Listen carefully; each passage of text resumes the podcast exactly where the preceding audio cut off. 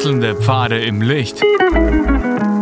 Willkommen beim Reinhard Pichler Psychologie Podcast. Diese Folge wurde ursprünglich als Video auf YouTube ausgestrahlt. Herzlich willkommen bei meinem YouTube-Kanal. Mein Name ist Dr. Reinhard Pichler.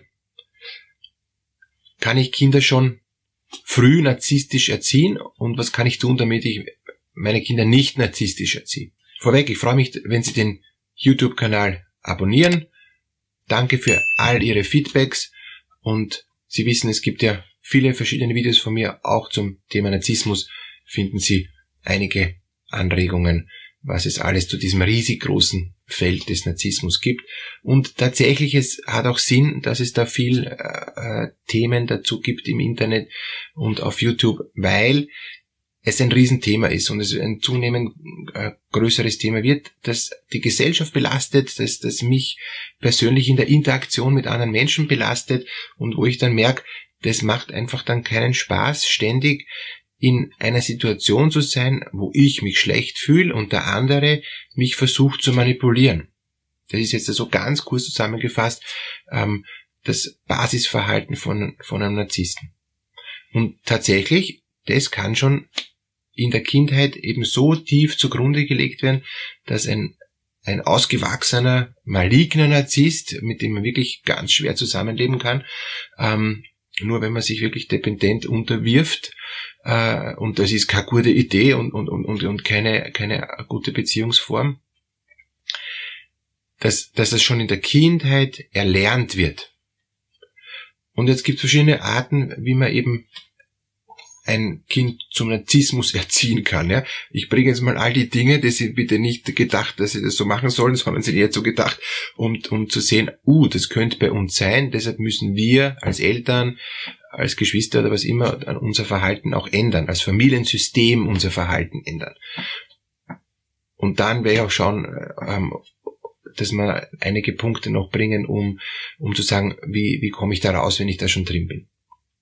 Gut, also, wenn, wenn das Familiensystem so ist, dass es einen gibt, der anschafft und alle anderen müssen kuschen und müssen das tun, ähm, was, was da eben angeschafft wird. Das wird meistens so ein patriarchales System sein oder kann auch ein, ein, eine, eine dominante Mutter sein, die, die das Heft in der Hand hat und, und wo es dann ähm, so ist, dass das wirklich einfach total unangenehm ist. Ja, es ist einfach immer miese Stimmung. Es ist immer eine Stimmung von, von Unwohlsein bis hin zu Angst, wenn, wenn diese dominante Person da ist und, und dirigiert. Es ist immer eine Spannung da und man hat das Gefühl, es hat, also Widerstand ist zwecklos, es hat keinen Sinn, da irgendwie aufzubegehren.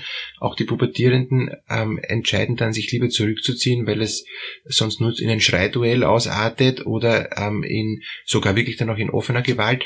Auf jeden Fall, es ist immer ein Klima der ähm, der Angst und, und, und, und des, des Forderns, ja, so muss es sein und es gibt's nur so und wenn so nicht ist, dann bricht die Welt zusammen, dann steht, dann steht der Mond schief und so weiter, ja. Also das heißt, da, da gibt's nichts zum, zum Diskutieren, das sind Naturgesetze. Wenn man in so einem Klima aufwächst, hat man nur die zwei Möglichkeiten, jetzt vereinfacht formuliert, man hat immer mehrere Möglichkeiten, aber meistens gibt's halt eben diese zwei Möglichkeiten, ähm, in die totale Immigration zu gehen, abzutauchen und, und zu versuchen, dass man nicht ähm, auffällt und alles das tun, was gefordert ist, aber dann kommt irgendwann einmal diese Wut später raus. Ja?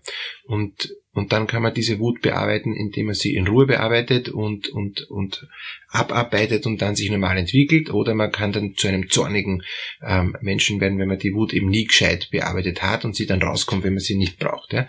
Aber zuerst ist mal Immigration, das heißt, es fällt nicht auf und es fällt auch das narzisstische Verhalten nicht aus, auf. Oder der andere Weg ist eben, dass dann schon die Kinder kleine Narzissten werden, indem sie eben lernen, wie das der ähm, der mächtige äh, das äh, Vater meistens tut und oder die ähm, dominante Mutter äh, eben tut und dann nachher, wenn sie es können, probieren sie dieses Verhalten auch bei anderen aus, zum Beispiel bei den ähm, Schulkollegen oder schon im Kindergarten. Ja?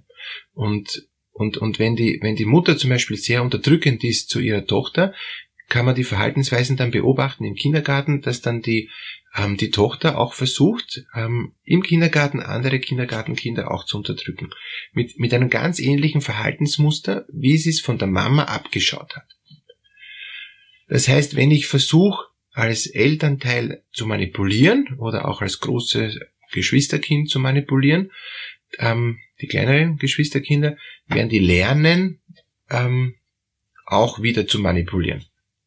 Und Manipulation ist immer die Basis ähm, von Missbrauch, von nächsten, nächsten Schritte, sei es Gewaltmissbrauch, psychischer Missbrauch, emotionaler Missbrauch, sexualisierter Missbrauch, das ist dann alles eigentlich, eigentlich die, äh, unterschiedliche Ausprägungen, unterschiedliche Schweregrade, aber, aber in die, in die Richtung geht's immer.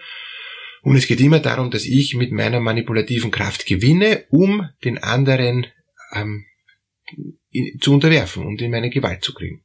Und, und, und das ist natürlich super ähm, unangenehm und als kleines Kind kann ich mich da noch nicht wehren. Ich kann mich vielleicht auch als, als Jugendliche nicht wehren. Wenn ich, wenn ich schon von klein an äh, schüchtern gemacht wurde, selbstsicher, selbst unsicher gemacht wurde und mir die Selbstsicherheit fehlt, ja, dann, dann werde ich mich auch dann noch als, als Jugendliche leichter manipulieren lassen. Und, und das ist so ein, ein Hauptgrund, wie ähm, Narzissmus eben entstehen kann, durch Erlernen. Ein anderer Grund, wie Narzissmus entstehen kann in der, in der Kindheit, ist, dass ich zu sehr verwöhnt werde. Also, dass es eigentlich gar keinen dominanten Vater gibt und auch die Mutter ist, ist normal, aber sagen wir, sie ist von ihrem Vater geschlagen worden, die Mutter, und, und, und hat furchtbare Erfahrungen in ihrer Kindheit gemacht und sagt, ich werde es meinem Kind ähm, besser ermöglichen. Ja? Und deshalb verwöhne ich mein Kind nach Strich und Faden. Ich, ich ermögliche dem Kind alles und nicht nur alles, sondern ich lege alle meine Sehnsüchte, die ich nicht als Kind erleben konnte, dann nicht nur theoretisch hinein, sondern auch praktisch hinein und, ähm, und, und, und, und überschütte das Kind mit, mit, mit Liebe, was aber in Endeffekt keine Liebe ist, sondern eigentlich nur das Nachholen dessen, was ich als Mangel als Kind erlitten habe. Also Beispiel jetzt, ein plumpes Beispiel, ich habe als Kind nie irgendwie Zuwendung bekommen, jetzt bekomme ich so viel Zuwendung, dass das Kind schon sagt, danke, reicht schon nicht dauernd mich erdrücken, na, und, und das reicht noch immer nicht, und im Endeffekt hole ich mir als Erwachsener dann die Zuwendung vom Kind. Also ich missbrauche das Kind auch schon wieder für meine unerfüllten ähm, Bedürfnisse, die mir aber gar nicht bewusst sind und die ich mir dann vom Kind beinhart hole. Und das Kind hat keine Chance, ähm, sich zu wehren, merkt, okay, das ist so, ist das Verhalten, ich kann da nichts ändern an, an, an diesem Verhalten von Mama oder Papa. Ähm, und daher muss ich irgendwie einen Weg finden, wie ich mit diesem totalen Überangebot, mit dieser Über-Überfühle, die mich schon fast ankotzt, irgendwie umgehen lernen. Und dann wäre ich brutal zu den Eltern. Dann versuche ich mich so abzugrenzen, dass ich immer brutal wäre. Und dann passiert was ganz Komisches. Ähm, dann kann sein, dass die Eltern plötzlich merken, uh, das Kind ist ja so wie mein Papa, der gewalttätig war. Das ist dann eine Erinnerung, ähm, dass das so irgendwie so war wie damals und aber sie kennen sich überhaupt nicht aus, die Eltern, weil weil wieso ist das Kind jetzt so wie der mein Vater, also und und und und so und und dadurch ähm, reagieren sie dann unbewusst, weil sie auch, auch überrascht sind, ähm, reagiert dann zum Beispiel die Mutter so, wie sie damals beim Vater reagiert hat. Zieht sich zurück und lässt den, den, den kleinen ähm, Sohn ähm, immer mehr äh, tun, immer mehr zu. Er wird immer noch narzisstischer, weil er ja dann merkt, endlich kriege ich einen Abstand.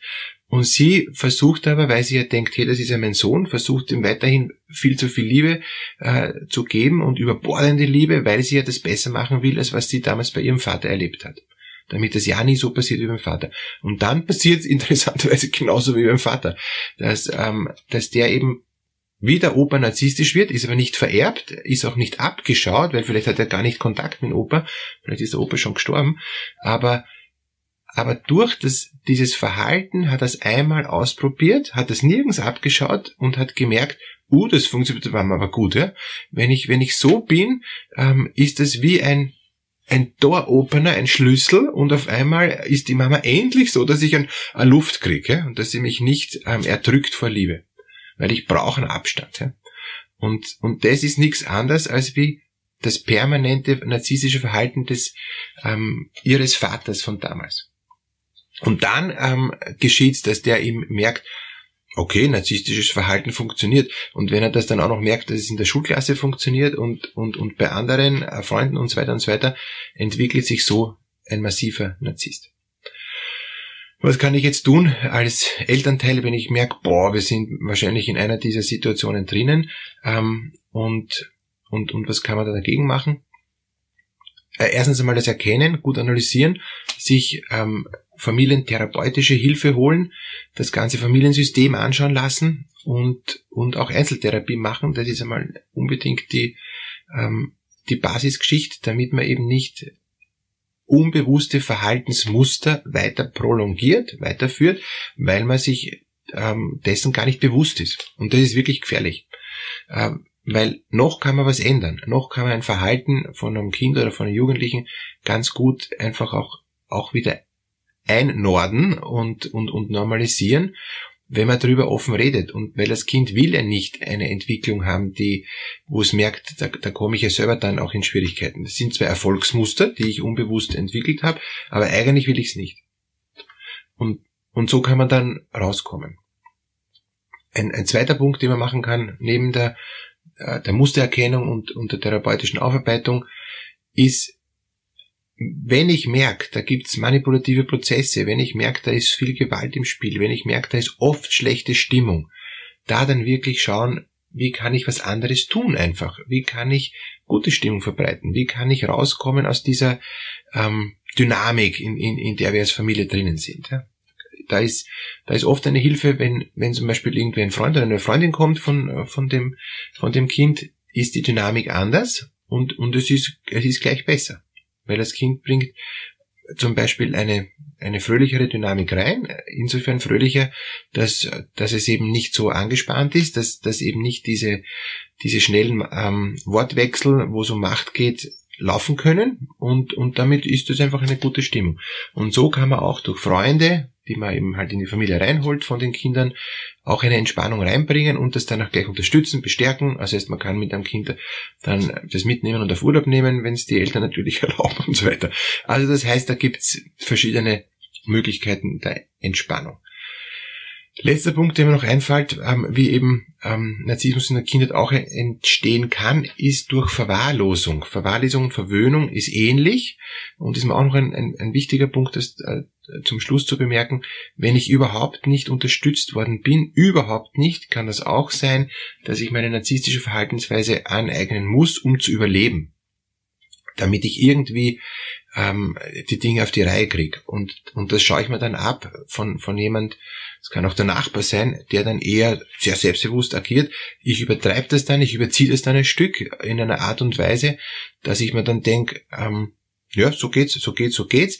Und durch den Erfolg versuche ich es immer noch ein Stück mehr zu übertreiben und so wird jemand, der eigentlich aus einem ganz schlechten Elternhaus kommt, wo es Liebe gibt, wo es nur Verwahrlosung gibt, wo es nur Vereinzelung gibt, wird dann jemand, der dann aus sich selbst versucht, ähm, etwas zu machen ähm, und das verwechselt er dann eben mit, mit zum Beispiel ähm, politischen Figuren, die sehr, sehr selbstbewusst auftreten und kopiert das dann, weil er das im auf YouTube oder im Fernsehen oder wo auch immer sieht ähm, oder in der Schulklasse sieht, orientiere sich an, an einem narzisstischen ähm, Burschen zum Beispiel, der durch Verwöhnung narzisstisch geworden ist, ja, ähm, oder durch einen dominanten Vater und lernt es dann und bringt es in die Familie ein, merkt er Erfolg und dadurch geht es dann auch wieder weiter. Wie komme ich als Jugendlicher raus aus dem Narzissmus? Indem ich erkenne, dass das kein Erfolgsrezept ist, sondern dass ich in Wirklichkeit immer allein bin mit, mit dieser Art, mit dieser Haltung. Und dass ich dann wieder merke, runterzusteigen und, und mehr mit den anderen zu kommunizieren und mehr auch zu schauen, was sind die Bedürfnisse von anderen und nicht nur egoistisch auf meine eigenen Bedürfnisse zu achten. Ich bin sehr dafür, dass man Selbstwahrnehmung fördert und einen gesunden Egoismus unter Anführungszeichen, eine gesunde Selbstliebe auch sich erarbeitet, aber nicht abgekoppelt von den anderen. Ja? Liebe deinen Nächsten wie dich selbst, heißt es ja in der Bibel. Das heißt, wie dich selbst ist wichtig, aber ich brauche auch eine gute, eine gute Sichtweise, um zu spüren, was braucht der andere und nicht nur mich selber zu spüren. Alles Gute für die nächsten Schritte, dass Sie da vielleicht Ihr Familiensystem ein Stück anpassen können oder dass Sie da den Kindern und Jugendlichen helfen können, da auch, auch ein andere Beziehungsstil zu entwickeln.